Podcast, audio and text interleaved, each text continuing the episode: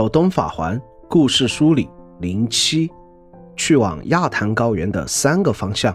二，复行不远，便能望见垮掉的穿林大桥。自大桥上的传送门穿越到另一端，便能看见黄金面具。他似乎是个不善言辞的人，只是摆着奇特的造型，正对着黄金树，仿佛在进行着无止境的思考。将黄金面具老师的位置告知柯林，他则会赶到老师身旁。对于黄金面具飞速变动的手指，柯林看出了黄金面具正通过数学对黄金律法进行着精妙的计算。在赞叹不已之余，他也甘愿成为一名记录者，将黄金面具那伟大的思想一一记录下来。通过在地底巨树生根的冒险。我们知道了，死王子的尸体正是在黄金树根处，死亡的气息也正是从地底向外扩散，进而影响到整个交界地。那么，离黄金树最近的罗德尔，如今又是怎样的呢？其实，从川林大桥向下望去，便可看见，虽然其下森林繁茂，但林间则有成群的蚯蚓脸行走。这些蚯蚓脸不仅面目可憎，受到他呕吐出的气息影响，还极易使褪色者陷入咒死。而在罗德尔城墙的内部，更是遍布着机动性远超他的死蛋者，更有骷髅之中潜伏的恶虫，伺机进攻接近的猎物。连王城附近水潭处的螃蟹，吐出的气息也能致人咒死。不过在这里，我们也会遇到流氓。在这原材料丰富的地方，他不仅仅售卖煮虾子，还卖起了真正的蟹肉。在购买河鲜后，他提及了对食粪者玷污的恐惧，那是使人永世不得超生的能力。当然，除了这些与死亡相关的敌人，王城外围还有强大的石像鬼、双大树守卫、龙装骑士等强力敌人。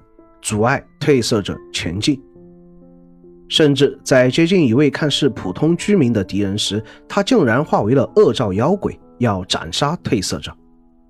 而士别三日，当刮目相看，曾经在史东威尔城前让褪色者吃尽苦头的恶兆妖鬼，已经完全不是褪色者的对手了。只是这家伙为什么会出现在王城外围呢？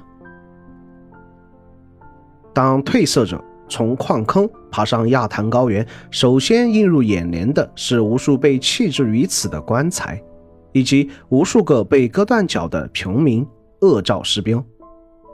无论是棺材还是恶兆士兵，都像是垃圾一般被堆积于此处。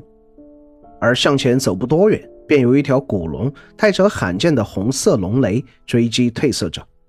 这条龙的外貌与龙响教堂中的古龙外貌相差无几，又与死王子梦中的古龙有几分相似。将其砍伤，他便会从这里逃离。倘若你之前留意过碧迪售卖的藏宝图，便会注意到高原区域有一处满布雷电的高地，在此处便可寻到受伤的古龙。原来这头龙是死王子那位化敌为友的古龙的妹妹。据说这头龙可以幻化为人形，而接之格瑞克又自称自己是龙的后裔。莫非？当然，另一条关于龙的传说也是相当凄婉。在我们于教堂中第三次遇见尤拉时，他已经处于奄奄一息的状态。原来，在教堂中，他遭遇了自己最为挂心的血质。艾留诺拉，这位身着龙骑士套装、手持双头刀的纯子血子是高手中的高手，不但武技真挚化境，还能施展强力的龙翔祷告。不知他到这里的目的是否也是为了狩猎古龙？但饶是如此强劲的敌人，尤拉仍是拼尽全力斩断了他的指头。参考血指的入教仪式，使整个手指变得麻木，只有指尖在被受血后有异常的痛觉。尤拉或许认为如此做会使他恢复正常。或许在初遇尤拉时，他知道龙响教堂的位置，清楚飞龙的习性。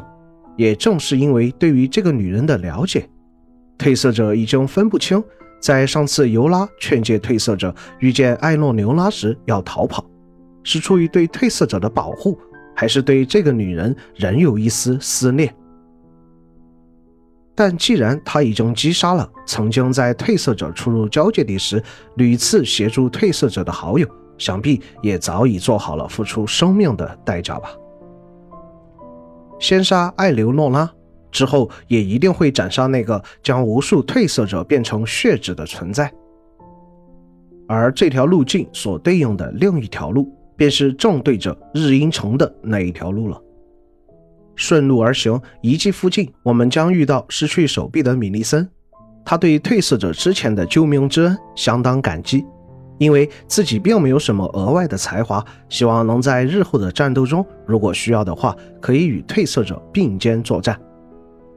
只是在不久前与熔岩土龙的交手，已使他力有不逮，于是他想到。如果有什么方法能恢复那条手臂的话，他就能利用自己的剑术，更好的帮助褪色者了。